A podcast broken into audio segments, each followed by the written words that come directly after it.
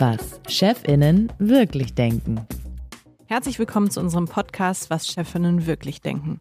Mein Name ist Leonie Seifert und ich bin die stellvertretende Chefredakteurin von Zeit Online und neben mir sitzt Moritz Müller-Wirth. Er ist der stellvertretende Chefredakteur der Zeit. Und wie Sie an unseren Titeln hören, wir sind Chefs, aber wir haben auch welche. Und in diesem Podcast sprechen wir mit Vorgesetzten darüber, was Sie und auch wir nur unseren Coaches anvertrauen. Über unseren heutigen Gast kann man ohne zu übertreiben sagen, dass er eine der prägenden Figuren der jüngeren deutschen Wirtschaftsgeschichte ist und war. Insbesondere natürlich der Finanzindustrie und dort wiederum insbesondere der Deutschen Bank. Dort war er nämlich von 2012 bis 2022 Aufsichtsratschef.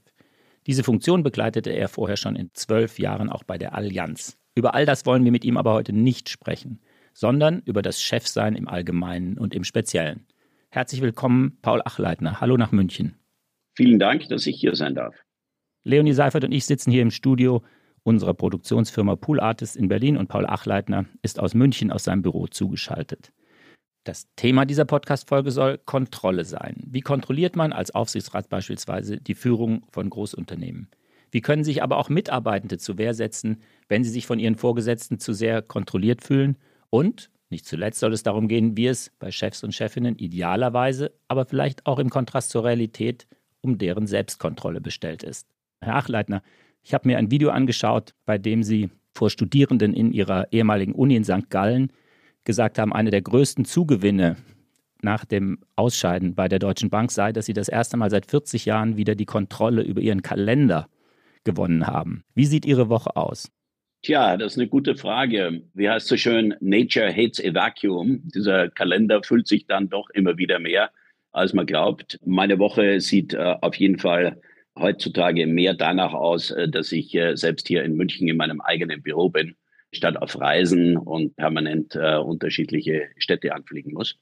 Das alleine ist schon ein Gewinn an Lebensqualität.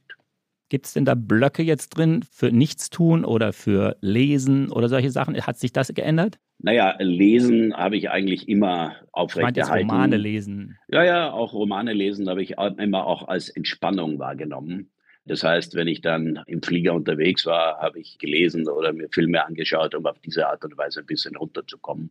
Ja, in der Hinsicht komme ich jetzt dazu, das etwas länger, also ein Buch auch zu Ende zu lesen, statt zu sagen, das mache ich jetzt dann nächste Woche weiter.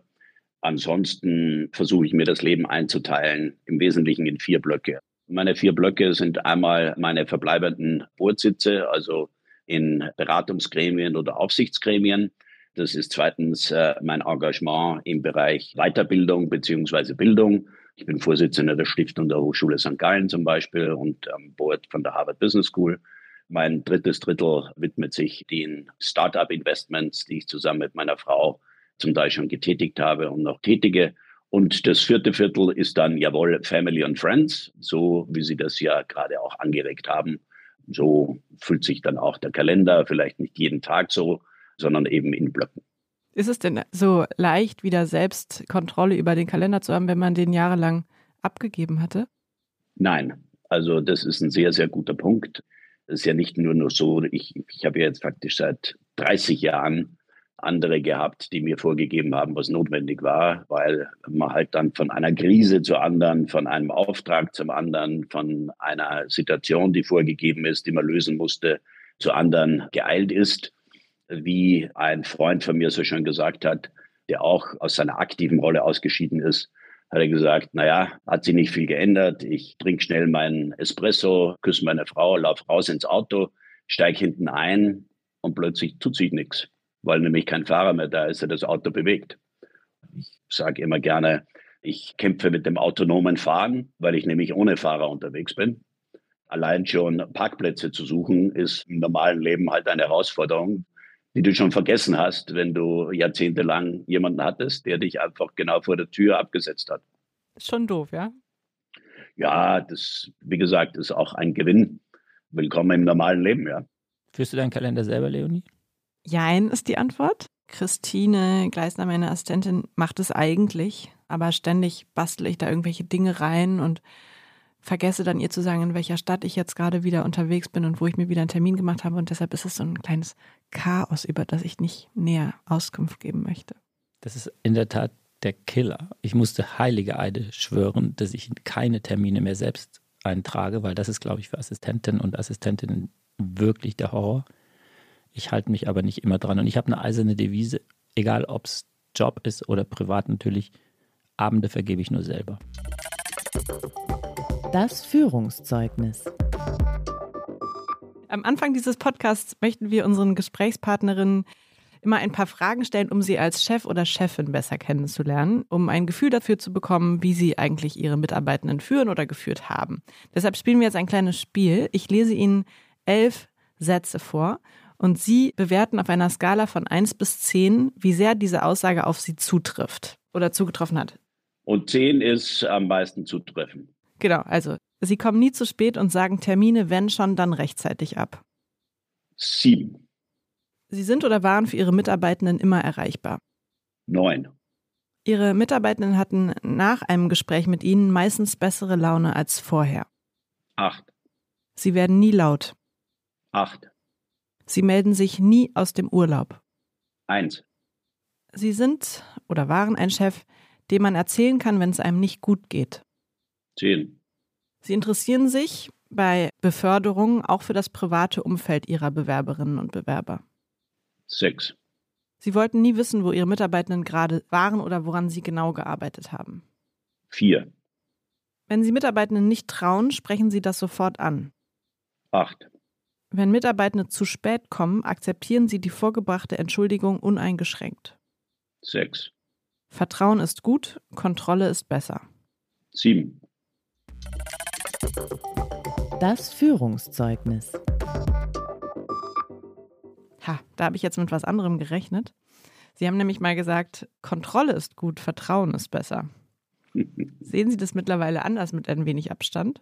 Nein, aber ohne Kontrolle funktioniert das halt auch nicht. Kontrolle mag jetzt nicht ein so sexy Management-Topic sein wie Strategie oder Purpose oder Leadership und sonstige Themen, mit denen sich Leute auseinandersetzen. Aber ohne Kontrolle können sie kein Unternehmen führen.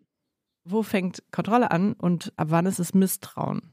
Kontrolle ist jetzt mal ganz wertneutral, nichts anderes als ein Soll-Ist-Vergleich. Ja, Sie müssen in irgendeiner Art und Weise brauchen Sie ja ein Soll, Sie brauchen eine Handlungsanweisung, Sie brauchen einen Finanzplan, Sie brauchen Verhaltensregeln und dann müssen Sie halt schauen, inwieweit die Realität von diesen Vorgaben abweicht. Wenn man das jetzt wertneutral betrachtet, dann gibt es ohne eine derartige Form der Kontrolle ja gar keine Steuerung. Denn die Konsequenz einer Abweichung muss ja sein, dass ich dann korrigierend eingreife. Das heißt, Steuerung und lassen mich ein blödes Beispiel nehmen, aber ich meine, auch die frühen Seefahrer haben sich halt nach den Sternen gerichtet und festgestellt, ob sie da jetzt eine Abweichung haben. Und wenn sie das nicht kontrolliert hätten, dann wären sie irgendwo gelandet, aber nicht dort, wo sie hin wollten. Deswegen brauchst du Kontrolle, um ein Unternehmen auch steuern zu können. Und das ist jetzt noch völlig wertneutral, sondern eine ganz objektive Beobachtung. Objektiv ist ein gutes Stichwort. Sie haben ja ganz viele Menschen, ganz viele Unternehmen, ganz viele Boards auch kontrolliert. Ist diese aus Ihrer Sicht objektive Wahrheit, nämlich dass es notwendig ist zu kontrollieren, auch bei denen, die Sie kontrolliert haben, immer so als Wahrheit verankert gewesen oder mussten Sie da gelegentlich auch mal erklären, warum? Ja, ja, es kommt natürlich auch auf die Form der Kontrolle an und die Intensität und es kommt natürlich darauf an, was kontrollieren Sie. Ja?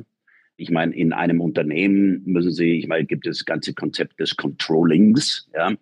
In dem Zusammenhang, in einem Unternehmen werden Sie viele Sachen kontrollieren müssen. Das hängt von Finanzzahlen an, geht zur Qualität der Produkte, weiter im Hinblick auf Prozesse, ob die richtig durchgeführt werden und natürlich auch Resultate. Aber was sie auch haben, und das ist natürlich das Thema, das ein bisschen sensitiver ist, ist das ganze Thema des Verhaltens. Ja, sie müssen ja auch Verhalten, Verhaltensanweisungen, Verhaltensregeln und deren Einhaltung muss natürlich auch kontrolliert werden. Und da ist der Mensch etwas sensitiver als bei der Fragestellung, hast du jetzt diese Zahl erreicht oder hast du sie nicht erreicht, was ja objektiv messbar ist.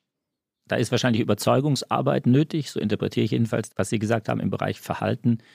Schildern Sie doch mal kurz, wie man so Menschen davon überzeugen kann, dass es richtig ist, dass auch ihr Verhalten sich nicht nur nach Normen richtet, sondern dass das auch eingefordert und kontrolliert wird. Wie läuft sowas dann ab? Bevor wir dorthin gehen, müssen wir uns natürlich schon auch mit dem Thema Selbstkontrolle auseinandersetzen und auch mit dem Thema Unternehmenskultur.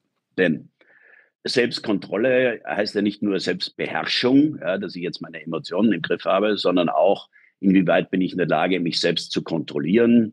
Nehmen Sie einfach als Beispiel Heimarbeit. Ja, ich arbeite von zu Hause und wie stark kann ich mich selbst kontrollieren, dass ich auch wirklich produktiv da dran bin, die Sachen zu machen oder nicht. Ja, das ist eine persönliche Herausforderung, die jeder in der einen oder anderen Form auch hat. So, da ist ja für ein Unternehmen die Frage, wie sehr kann ich mich darauf verlassen, dass die Einzelnen und Mitarbeiter eben diese Form von Selbstkontrolle auch ausüben. Das ist individuell. Kollektiv ist, glaube ich, das Thema Unternehmenskultur ein unglaublich wichtiges. Zumindest in meiner Ansicht nach ist Unternehmenskultur das, was Menschen tun, wenn keiner hinschaut.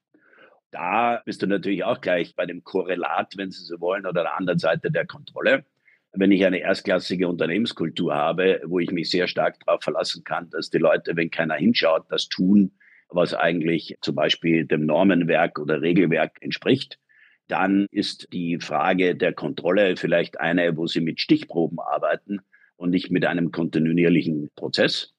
Erlaubt eine andere Form von Kontrolle, als wenn Sie in einem Umfeld sind, in dem Sie einfach permanent damit rechnen müssen, dass Leute andere Sachen tun, die sie vielleicht tun sollten, wenn keiner aufpasst. Stichproben, da stellen sich bei mir gerade die Nackenhaare auf. Das klingt eigentlich nicht so nach sehr selbstständigem Arbeiten und, und Freiheit und Selbstbestimmung, sondern wenn ich weiß, ich kriege da immer eine Stichprobe und der Herr Achleitner ruft gleich an oder vielleicht morgen, dann würde ich mich sehr kontrolliert fühlen und meine Arbeiten wäre wahrscheinlich eher von Angst dominiert. Gut, also wir reden ja etwas genereller und nicht nur darüber, ob jetzt der Aufsichtsratschef irgendwo anruft. Stichproben sind ein, normales Instrument im Zusammenhang mit Kontrolle. Denken Sie etwa an Qualitätskontrolle. Ja? Sie werden nicht jedes einzelne Produkt, das da vom Band läuft, kontrollieren, je nach Industrie, sondern Sie nehmen eben zufallsmäßig äh, Stichproben raus, um zu sehen, dass das Produkt auch der Qualität entspricht, die Sie sich vorgenommen haben. Das meine ich mit Stichproben. Die Frage, die sich jetzt mehr auf das Umfeld eines Aufsichtsrats bezieht, da ist das Thema ein anderes. Da ist ein wichtiges Thema, dass sie eigentlich eigene Urteilsfähigkeit mitbringen und auch ein Gefühl mitbringen, sodass sie, wenn sie Gespräche haben, auf einmal sagen, na ja, das hätte ich jetzt lieber besser verstanden. Ich will mich da jetzt nicht zufrieden geben mit der Überschrift oder mit den Headlines, die man mir da gerade kommuniziert hat. Wie bereiten Sie sich auf solche Gespräche vor, wie Sie es gerade geschildert haben? Sie haben Mitarbeitende, die ja in Ihrem Fall eher Vorstände sind, jedenfalls in den letzten Aufsichtsratstätigkeiten. Wie bereiten Sie sich davor, dass die entsprechenden Gesprächspartnerinnen und Gesprächspartner diese notwendige Kontrolle nicht als Misstrauen interpretieren?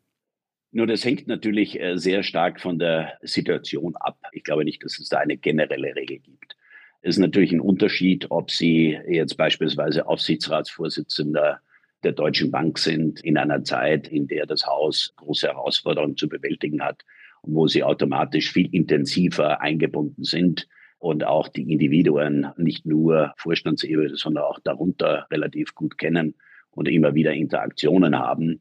Oder ob Sie Mitglied eines Aufsichtsratsgremiums sind, das ich sag mal, in einem stark wachsenden und gut laufenden Unternehmen sind. Da wird sich die Art der Interaktion, die Fragen und natürlich auch der Vorbereitungsgrad sehr voneinander unterscheiden. Sie haben mal in einem anderen Interview gesagt, Sie führen situativ. Erklären Sie mal, was das bedeutet. Ich glaube nicht, dass es den einen Führungsstil gibt, sondern Sie müssen natürlich in unterschiedlicher Art und Weise mit unterschiedlichen Herausforderungen umgehen. Also ich bin gerne jemand, der sehr viele Meinungen auch partizipativ sich anhört, wo andere sich einbringen können. Und dann wird halt entschieden, manchmal eben auch gemeinsam. Vielleicht auch in einer Richtung, die ich so vorher gar nicht gesehen habe. Wenn aber Not am Mann ist und Sie in einer schwierigen Situation sind und eine schnelle Entscheidung getroffen werden muss, Da haben Sie jetzt keine große Zeit, sich da mit jedem Einzelnen abzustimmen. Da muss auch mal eine Entscheidung getroffen werden. Das meine ich mit situativ.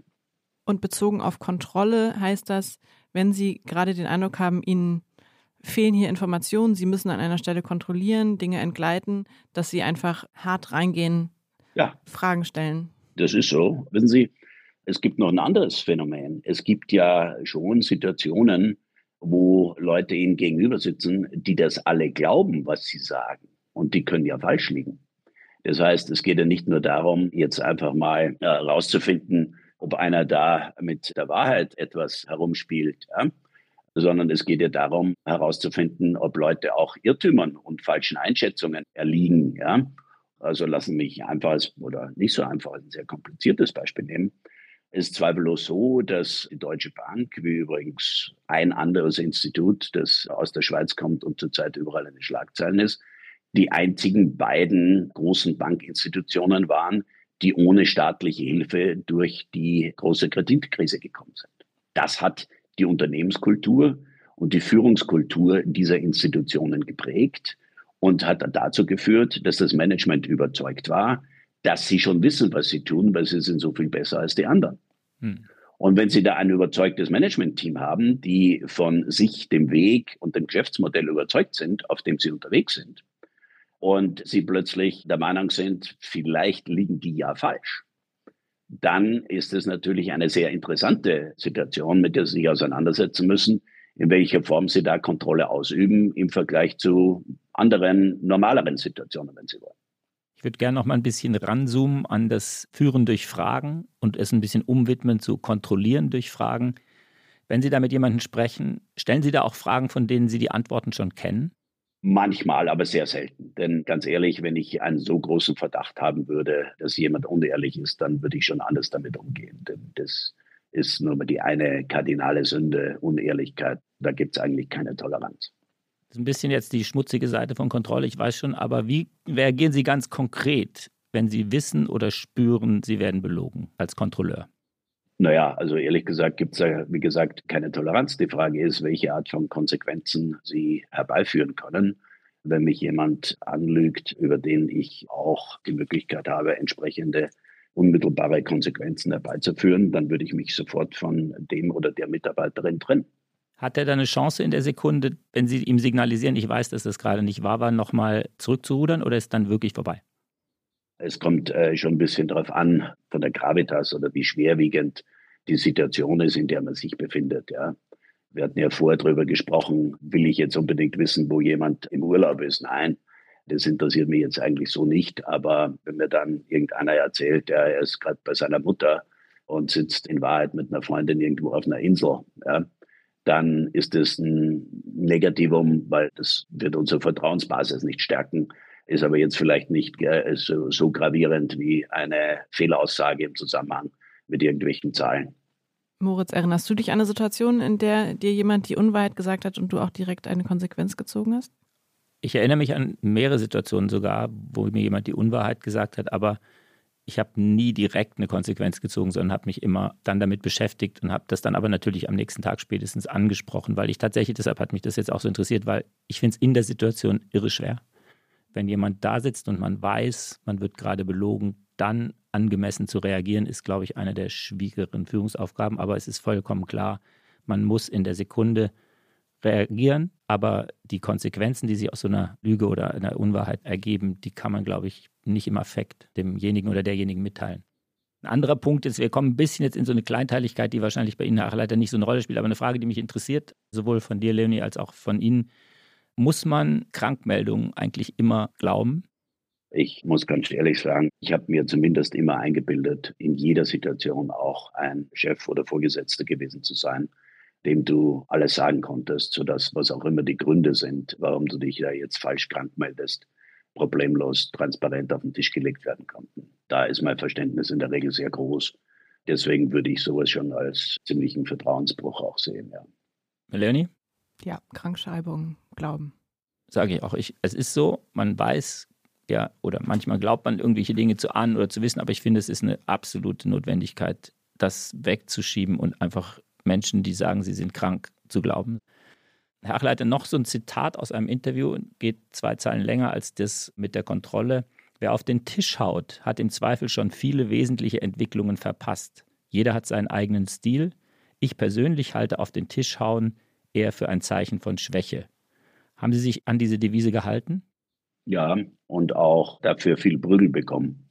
Lassen Sie mich mal so sagen. Im Nachhinein sind ja viele Leute, die sagen, das ist ja ganz gut gelaufen nach zehn Jahren, wo heute das Haus Deutsche Bank steht und wie wir uns da durchgerungen haben.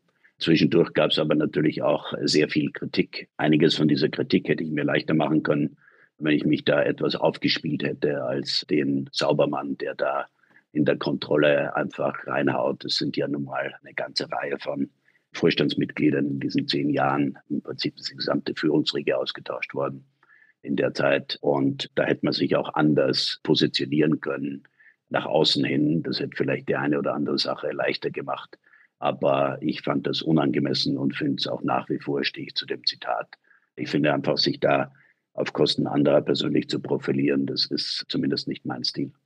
Da wir ja nicht dabei waren bei diesen Gesprächen, auch bei den schwierigen und harten, die Frage, würden die Menschen, über die Sie gerade gesprochen haben, im Abstrakten ohne Namen, würden die das genauso sehen oder könnte es sein, dass die sie doch anders als die sich selbst manchmal als aufbrausend und in der Tonlage auch ein bisschen überzogen wahrgenommen haben? Dass mich Menschen anders wahrnehmen, als ich mich selber wahrnehme, davon gehe ich mal aus. Das ist nun mal fast zwangsweise so. Das Thema, dass mich irgendjemand als aufbrausend oder in der Tonlage vergriffen betrachten würde, würde ich die Wahrscheinlichkeit für extrem gering halten, weil das einfach nicht meinem Stil entspricht. Wann ist Ihnen zu viel Vertrauen mal um die Ohren geflogen? Oft. Ich bin jemand, der auch Menschen Vertrauensvorschuss gibt. Das ist eine der Erfahrungen, mit der man auch lebt. Aber wissen Sie, wenn Sie das nicht tun würden oder wenn ich diesen Vertrauensvorschuss äh, Menschen nicht geben würde, dann müsste ich meine Persönlichkeit stark ändern und würde eigentlich zum Zyniker werden. Und das habe ich eigentlich keine Lust zu und entspricht auch nicht meiner Persönlichkeit, würde ich ja nicht machen wollen es ist ja eine sehr große Führungsaufgabe oder Herausforderung zu entscheiden, wie eng, wie kontrollierend muss jemand geführt werden und wie viel Freiheit brauchen aber wiederum andere Menschen. Leute reagieren ja völlig unterschiedlich darauf. Wie entscheidet man als Führungskraft, wen man wie führt? Das kommt natürlich erstens einmal schon auf die Industrie an, in der sie tätig sind. Ja? Das gibt normal und auch in der gewissen Hierarchiestufe. Ja? Es gibt halt einfach Branchen, in denen die individuelle Überwachung etwas höher ist und in anderen, wo du sagst, das sind alles Menschen, die eigenverantwortlich unterwegs sind und großes Interesse am gemeinsamen Ergebnis haben, wo du automatisch einen höheren Grad an Freiheit den Menschen gibst. Ich habe das Privileg gehabt, in meinem Leben meistens in Professional Services Organisationen tätig zu sein, wo die Menschen, die dort tätig sind, ein sehr hohes Grad an Eigenverantwortung in der Regel an den Tag legen und dieses auch Suchen man entsprechend auch mehr Freiheitsgrade gibt, als das vielleicht in manch anderen Tätigkeiten der Fall wäre. So gar keine Kontrolle kann aber ja auch zu Orientierungslosigkeit bei manchen Leuten führen, ne? Orientierung muss ich jetzt mal, eines sagen, ist ja das Erste, dass Sie mal erklären, wo der Nordstar ist. Ich zitiere ja immer sehr gerne den Mark Twain, der ja mal verloren gegangen ist in der amerikanischen Wildnis und nach drei Tagen wiedergefunden worden ist und dann berühmterweise gesagt hat, war alles kein Problem. Als wir die Orientierung verloren hatten, hatten wir unsere Bemühungen verdoppelt. Das brauchst du natürlich nicht, dass Leute in Aktionismus ausbrechen, weil sie nicht wissen, in welche Richtung sie eigentlich gehen müssen. Nur das ist ja erst die Vorgabe, in welche Richtung du gehst. Kontrolle ist ja dann, sind wir wirklich in diese Richtung unterwegs. Orientierungslosigkeit haben sie nur dann, wenn sie nichts vorgeben. Aber ja, Steuerung bedingt dann eben auch, dass man ab und zu mal innehält und sagt, okay, fein, wo sind wir denn jetzt im Vergleich zu dem, was wir uns vorgenommen haben? Und wo müssen wir adjustieren und wo müssen wir gegensteuern? Deswegen ist auch Feedback ein ganz wichtiges Element der Kontrolle, weil es ist natürlich nicht damit getan, dass sie einfach im stillen Kämmerchen sagen, ups, da sind wir ja jetzt oder der oder die weicht ja ab, sondern wir müssen natürlich auch das Gespräch suchen und sagen, schau her, da liegen wir aber falsch Woher kommt das denn? Ist es jetzt ein Messfehler oder sind wir da gerade in die falsche Richtung unterwegs und was können wir eigentlich tun, um das zu beheben? Man würde ja denken, dass bei der Zeit nur Menschen arbeiten, die komplett selbstbestimmt arbeiten, ihre Zeit einteilen und das überhaupt nicht leiden können, wenn man sie mal fragt, wie eigentlich der Stand der Dinge ist oder schon gar nicht kontrolliert. Welche Erfahrungen machst du da? Gibt es auch da Leute, die unterschiedlich viel Anleitung, Führung brauchen und wie gehst du damit um? Also ich gewinne jetzt ein bisschen Zeit, indem ich sage, bei der Zeit arbeiten ja nicht nur Journalisten, sondern auch ganz viele Menschen im Verlag, also in den Gewerken, über die wir gerade reden, also Controlling, Marketing und so weiter. Ich glaube, es ist ein Unterschied. Aber bei Journalisten ist es, glaube ich, tatsächlich so, dass ein hohes Maß an Gestaltungsfreiheit zur Kreativität beiträgt, sage ich mal vorsichtig. Ich kann mich erinnern, ich glaube, das ist inzwischen verjährt, kann man erzählen, dass wir mal mit unserem Betriebsrat eine Auseinandersetzung hatten, ob wir Zeiterfassung einführen bei Journalisten. Und der Betriebsrat sah sich berufen, zu sagen, dass die Journalisten das auch gerne wollen, bevor die jetzt irgendwie ein Meinungsbild eingeholt haben. Und ich war mir tatsächlich einmal sehr sicher, dass die Journalisten auf gar keinen Fall Zeiterfassung haben wollten. Und zwar nicht aus dem Bewusstsein, dass sie auf der faulen Haut liegen, sondern weil sie eben diese Freiheit brauchen und eben nicht aufschreiben wollen, wo sie sind, sondern liefern. Aber die Frage hat ja einen anderen Hintergrund, nämlich kann es auch zu, zu viel an Freiheit geben. Und da finde ich schon richtig, auch was Paul Achleitner sagt, man muss das sehr individuell, also situativ lösen. Also es gibt tatsächlich auch Situationen, wo ich oder wir das Gefühl haben, dass es besser ist, zwei, dreimal mehr nachzufragen.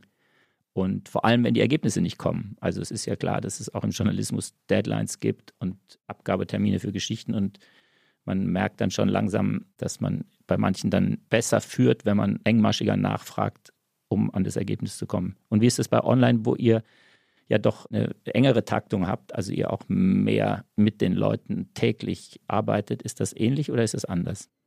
Es gibt auf jeden Fall auch die, die völlig frei arbeiten wollen, ohne was gesagt bekommen zu wollen. Und äh, das schätze ich auch sehr. Ich erinnere mich so an meine Anfänge als Führungskraft. Da musste ich erst herausfinden, wer will jetzt wie geführt werden. Und habe da durchaus mal eine Person zu eng geführt, was ja aber was anderes ist als Kontrolle, aber zu eng geführt und die kam damit gar nicht klar und die Arbeit wurde schlechter, bis ich dann endlich begriffen habe, die braucht einfach komplette Freiheit und dann ist sie aufgeblüht und alles ganz großartig. Andererseits gibt es aber viele Leute, die fordern stark ein, dass wir Ziele schriftlich festhalten, dass wir ständig über Erwartungen sprechen, auch das ist gar keine Kontrolle und wahrscheinlich lachen unsere ZuhörerInnen darüber, weil das in anderen Firmen ganz normal ist, nur vielleicht nicht im Journalismus oder bei der Zeit. Aber ich habe schon den Eindruck, dass so eine junge Generation mehr nach Rahmenbedingungen fragt und nach Regeln fragt für die Dinge und so. Und wir uns da eigentlich mit schwer tun, weil das nicht so richtig in uns verankert ist und wir eigentlich nicht so führen, dass wir so viel vorgeben. Ja, das wird natürlich in Industrien, die reguliert sind, noch viel problematischer. Denn wenn Sie jetzt zum Beispiel ans Bankwesen denken, aber auch andere Industrien, wo Sie einen Regulator haben, der ja auch Verhaltensweisen einfordert und äh, Stichwort Compliance ist ja auch nichts anderes als die Kontrolle über Verhaltensweisen, wo es eben nicht über die Überprüfung von irgendwelchen individuellen Daten geht, sondern der Einschätzung, wie du dich verhältst und was angemessen ist und was nicht angemessen ist. Und das in relativ rigoroser Art und Weise einfordert, dann haben sie automatisch natürlich ein Schrumpfen dieser Freiheitsräume, das zum Teil auch nicht unproblematisch ist. Mach mal schnell fertig.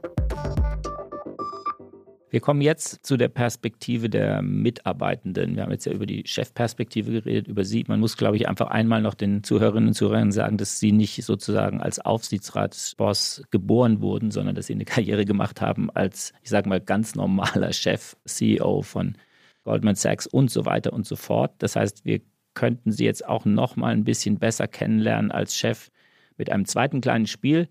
Ich lese Ihnen jetzt einige Sätze vor, die Sie bitte vervollständigen mögen, eher in Erinnerung an Ihre Zeit, als Sie nicht Aufsichtsratschef waren, sondern CEO.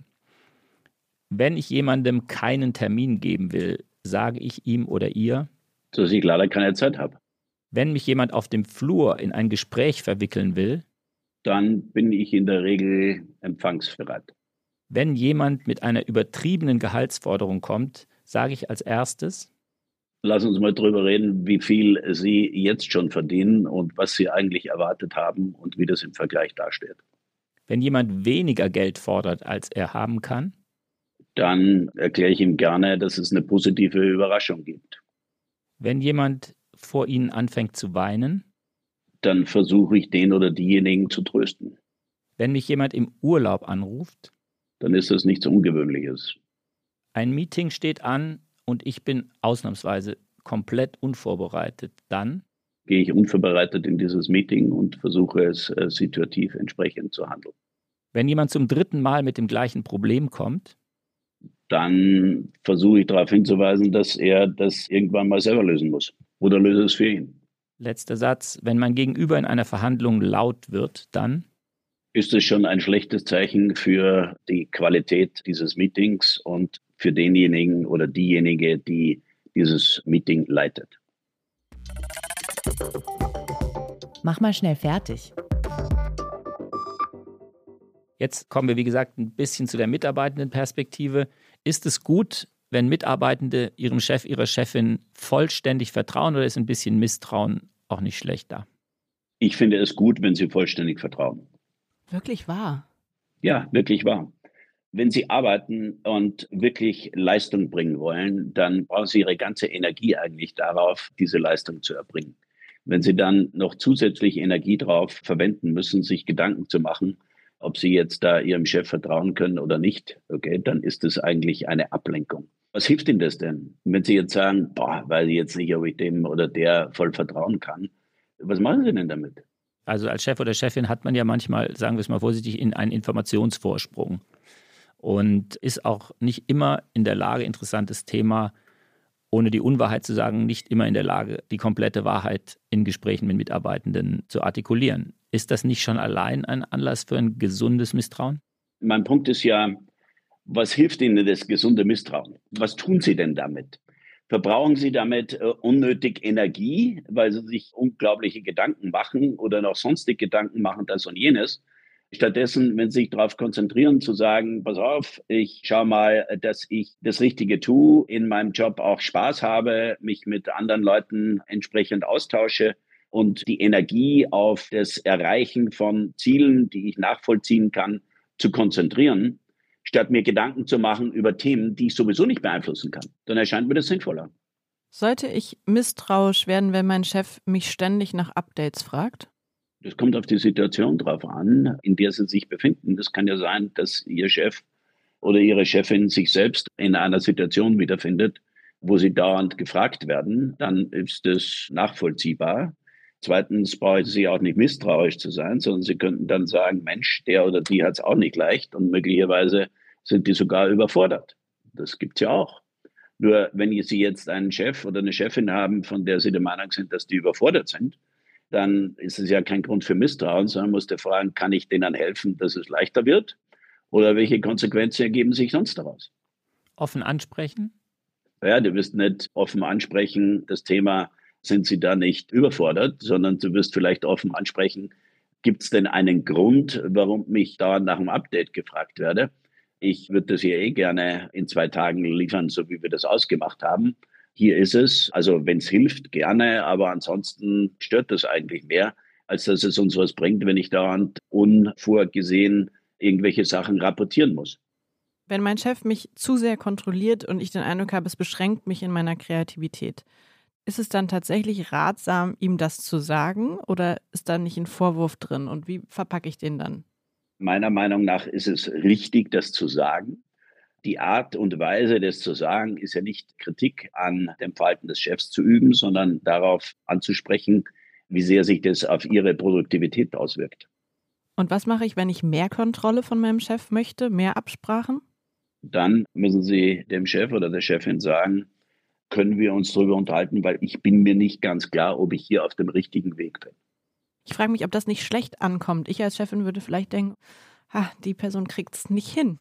Na, es ist natürlich eine Kritik, hatten wir eben schon, impliziter Kritik an dem Führungsstil. Kontrolliere mich mehr heißt, sehe mich richtig, sieh, was für mich gut ist. Aber ich glaube, ich fände das eigentlich ein großes Zeichen von Stärke von jemand, der mir das so spiegelt. Ist ja auch eine Form von Feedback. Also ich glaube, ich fände das gut. Ja, ich würde jetzt mal sagen, in der, in der modernen, jungen Welt, okay, würden Sie das als Airtime betrachten. Sie würden im positiven Sinne sagen, I need more airtime. Ja? Ich muss einfach mehr Exposure haben. Ich müsste mehr gesehen werden von Menschen, auf die es ankommt. Ganz ehrlich, zum Teil ist es dann so, dass nicht so wichtig ist, was die Themen sind. Hauptsache, ich habe da ein bisschen Visibilität. Also Kontrolle eher als ein Bedürfnis nach Nähe? Wir haben ja vorher darüber gesprochen, dass Kontrolle ja Feedback bedingt. was die Menschen ja alle haben wollen, ist Feedback. In dem Zusammenhang kann natürlich mehr Kontrolle, mehr Feedback bedeuten. Oder umgekehrt können Sie natürlich in dem Augenblick, wo Sie nach Feedback verlangen, lösen Sie automatisch aus, dass jemand sich auch mehr Gedanken darüber macht, wie eigentlich Ihr Verhalten oder Ihre Leistung ist im Verhältnis zu dem Erwarteten. Wenn Sie als Chef ein Team beobachten, ist das aus Ihrer Sicht ein positives Zeichen, wenn die Mitglieder des Teams sich untereinander kontrollieren, um nicht zu sagen, untereinander auch so ein bisschen überwachen, oder ist es ein Zeichen von einer schlechten Kultur? Es kommt darauf an, was überwachen heißt. Ja, überwachen war ein falsches Wort, also sozusagen sich beobachten. Naja, das ist schon ganz wichtig, ja, weil ich meine, Teamwork baut natürlich darauf auf, dass man gemeinsam ja, in eine Richtung nach vorne marschiert oder Problemlösungen anstrebt. In dem Sinne finde ich das schon sehr positiv. Wissen Sie, das ist ja eine ganz wichtige Frage, gerade in unserer heutigen Welt, wo Diversity eine so große Rolle spielt. Ja? Warum streben wir denn nach Diversity? Wir streben nach Diversity, weil nachgewiesen ist, dass diverse Teams bessere Resultate erbringen. Das ist aber der entscheidende Faktor in der ganzen Sache, ist, dass nirgendwo steht, dass eine Akkumulation von diverse Individuals bessere Ergebnisse zielt, sondern du brauchst ein Team. Das heißt, du musst ein Team draus machen, und Teamwork bedingt per Definition, dass ich mich mit meinen Teammitgliedern auseinandersetze, weil sonst bin ich ja nur ein Einzelarbeiter, der halt da in einer Truppe sein Zeugs macht. Und deswegen ist diese Auseinandersetzung, wo Teammitglieder sich gegenseitig ja auch befruchten. Ja, das ist ja die ganze Idee. Die Idee ist ja, dass Leute auch mit völlig anderen Ideen kommen als das, was dir selber eingefallen wäre. Ja, das ist ja die Essenz von Teamwork am Ende des Tages dass man sich damit auseinandersetzt. Und das würde meines Erachtens oder zwangsweise bedingt, dass die Leute sich gegenseitig nicht jetzt überwachen, wie Sie das zuerst formuliert haben, sondern dass sie sich miteinander beschäftigen. Und das würde ich eher als positives Element einer Teamkultur betrachten als ein negatives. Jetzt müssen Sie mal ganz weit zurückdenken, Herr Achleitner. Können Sie sich an Situationen erinnern, wo Sie sich auf eine falsche Weise kontrolliert gefühlt haben als Mitarbeiter? Ja, ja, natürlich kann ich mich daran erinnern. Ich muss dann nur zugeben, dass ich im Nachhinein in der einen oder anderen Situation festgestellt habe, so blöd war das eigentlich gar nicht. Ist ja schon lange her und die Spuren sind verwischt. Können Sie uns die kurz erzählen, die Situation? Ich kann Ihnen zum Beispiel sagen, was ich nie vergessen werde, als ich bei Goldman Sachs angefangen habe. Das war ein längerer Prozess, weil ich eigentlich zunächst gar nicht dahin wollte, aber ist egal. Dann war ich schon eine Woche oder zwei dort und dann wurde ich zu einem der Partner gerufen und ich dachte mir, der sagt jetzt, Mensch, freue mich, dass du endlich da an Bord gekommen bist und wollte mich da begrüßen. Stattdessen hat er gesagt, ja, sag mal, du bist doch an dem so und so Deal mit äh, dran. Habe ich gesagt, ja, und bist auch verantwortlich für die Ausschreibungen. Habe ich gesagt, ja, hat er gesagt, ja. Und hier auf der Seite drei fehlt ein Komma. Sag ich, wie bitte? Sagt er, auf der Seite drei hier fehlt ein Komma. Und also ich, also, Entschuldigung, ich bin nicht mal englischsprachig, ja, es war in New York. Deswegen sagt er, ist mir alles wurscht, ist mir völlig egal. Das Ding geht raus und ist damit eine Visitenkarte von Goldman und du bist verantwortlich dafür und deswegen interessieren mich die Ausreden nicht. Da habe ich mir schon gedacht, also was ist denn das für ein Pedant, ja, das ist ja geradezu lächerlich, ja, bei so einem großen Deal sich auf sowas da zu konzentrieren. Aber im Nachhinein, wenn man sich das überlegt, das ist diese Zero Default Mentality, Null Fehlerkultur. Da ist schon verdammt viel dran und das ist schon eine ganz wichtige Einstellung, mit der man sich natürlich im Leben auch auseinandersetzen muss. Kannst du das durchhalten? Wie kannst du das durchhalten und sollst du es anstreben oder nicht? Das, meine Damen und Herren, war eine Folge von unserem Podcast, was Chefinnen wirklich denken. Vielen Dank nach München, Paul Achleitner. Wenn Sie, liebe Zuhörerinnen und Zuhörer, ein Thema vorschlagen wollen, uns ein Thema vorschlagen wollen, von dem Sie immer schon wissen wollten, worüber Chefs und Chefinnen denken, wenn Sie Gäste vorschlagen wollen, dann können Sie uns gerne schreiben an chefinnen.zeit.de. Und natürlich ist das, wir hatten das ja gerade in vielfacher Hinsicht, natürlich auch der Kanal für Feedback. Vielen Dank und bis zum nächsten Mal. Was Chefinnen wirklich denken, ist ein Podcast von Zeit und Zeit Online, produziert von Pool Artists.